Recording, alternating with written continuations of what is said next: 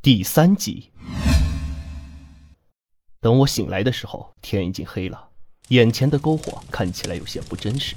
篝火对面坐着一个人，正冷冷的看着我。这也是我第二次认真的打量黄建军，黝黑的皮肤满是皱纹，指甲缝里全是不知名的黑色物体，身上穿着麻布黄衫，脸上是被阳光长期灼晒形成的亮棕色，手上的青筋纹路清晰可见。与我第一次与他见面不同的是，他不再歇斯底里，更没有哭泣，眼睛里的是不该属于他这个淳朴农民的暴力。他看到我醒了，仍然是这么寡言，盯着我许久，才问我一句话：“黄思颖怎么死的？”我不知道。黄建军没有理会我说的话，他重复着问我：“黄思颖是怎么死的？”我真的不知道。他疯了一样冲过来，掐住我的脖子，对我说。我知道，你一定知道的。陈旭峰告诉过你什么？黄建军没有说话，冷冷的看着我。慢慢的，他手上的力道松了几分，他低下了头，像是对我说，又像是自言自语。我不相信。他松开我的脖子，坐回篝火的另一侧。这时，我终于能够打量四周。我们像是在一片山崖边，周围没有树林，所以虫子并不多。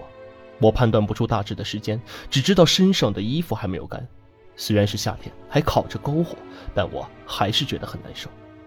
当我再次抬头望向眼前这个杀人犯时，我壮着胆子小声地问：“你为什么要杀陈旭峰？”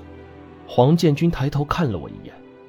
我去问那个人莹莹到底是怎么死的，他居然嬉皮笑脸地说：“说莹莹命里该死。”所以你就当场杀了他？黄建军没有说话，低头看向篝火。我大致明白这是怎么回事了。任何一个父亲听到自己女儿该死的言论，恐怕都会受不了，更何况还是在女儿刚死掉的情况下，因此造成了激情杀人。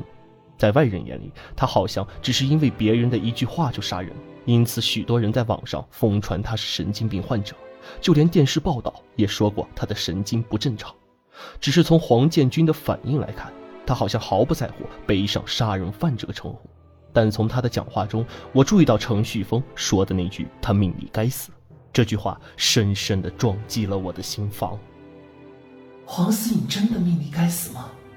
我轻声问眼前的中年男子：“你为什么要来找我？”为了问你，莹莹到底是怎么死的。如果我和陈旭峰回答的一样，你就会杀了我，对吗？他没有回答，只是手攥住胸前戴着的一个吊坠。说是吊坠，只是用墨绿色麻绳系着的一块金属钥匙，钥匙的上端是一只粉红色的小猪造型，和这个男人显得格格不入。莹莹到底是怎么死的？他又抬起头问我，这次我感受到他身上散发的寒气，像狮子撕碎猎物前的怒吼。我不知道这个前半生老实巴交的农民是怎么在杀人后逃走的。又是怎么靠那双腿徒步走进山里找到我的？他的精神或许真的有些神经质，性格也变得很偏激，但我现在仍分不清楚他到底想不想杀我。那把斧子或许只是他一路用来防身的工具，但这对我造成的阴影或许会持续一生。他从河里把我捞起来，一定只是为了想知道自己女儿真实的死因。我不敢再刺激他，只能怯生生地说：“你。”你脖子上那块钥匙是黄思颖房间的吧？你告诉我为什么带着它，我就把她的死因告诉你。我现在也想拖得久一点，能拖一会儿是一会儿，因为杨志一定在找我。但这个不善言辞的中年男人却用狐疑的眼神望着我，像是不太相信我的话，但又毫无其他办法。终于，他还是没有强迫这个和女儿一样大的女孩。黄建军抚摸着手里的钥匙，莹莹七岁就没了妈妈。他怕黑，晚上不开灯睡不着。我女儿最怕的就是打雷天，到了晚上只敢蜷在被子里睡。我们山里雷雨天气多，莹莹总是把头蒙在被子里，闷得全身出汗，根本睡不好觉。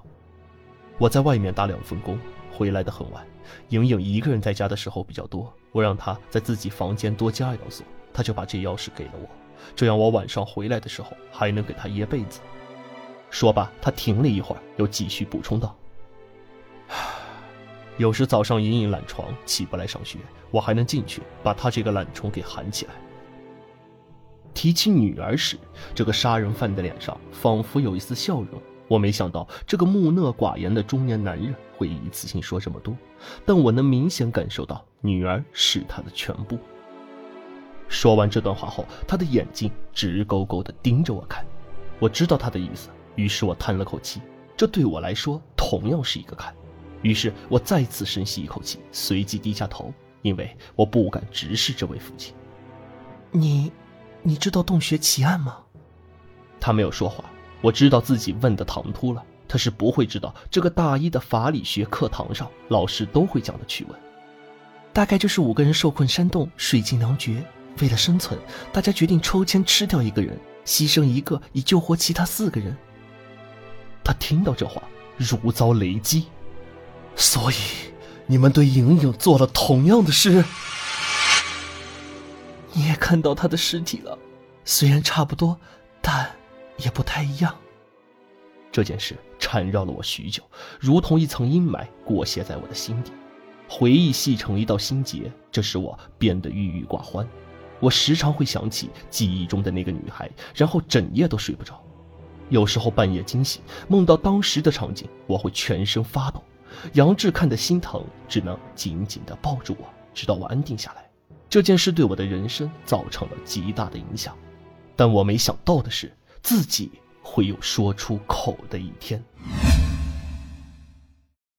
二零一八年七月十七日，晴。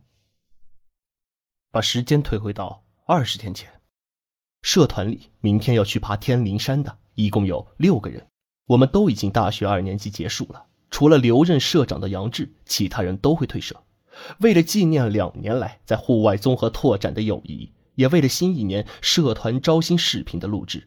我们六人决定再次爬天灵山。六人中，我和陈旭峰是金融专业的同学，黄思颖和杨志来自会计系与审计系，还有两位叫盛兆琛和黄诗瑜，一位来自烹饪系，另一位来自法学系。几位都是户外素质拓展社的老社员了，到了大二也都算是所谓的管理层了。但我们不在乎这些，一心只想把社团办得更好。